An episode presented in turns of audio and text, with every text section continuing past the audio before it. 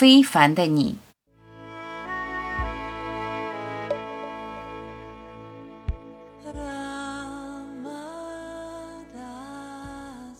真正的你是非凡的，你的所作所为一定要配得上你至上的品格，以非凡的姿态行走人世间，行住坐卧，起心动念，从非凡的视角观待世界。你非凡的自我，岂是有限的身心可以匹配？围绕身心的我，受限在身心的世界。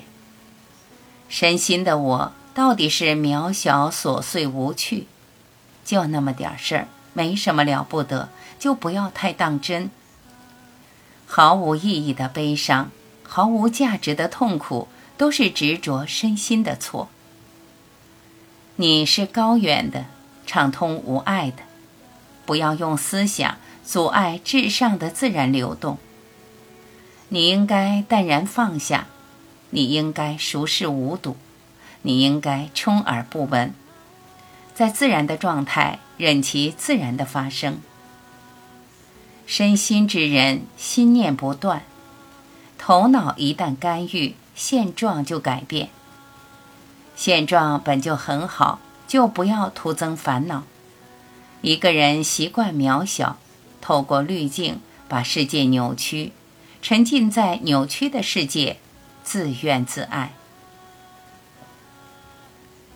不得了的我，了不得的事，经验都是个人化的，个人化的都是偏离实际的，偏离实际的都不是真的。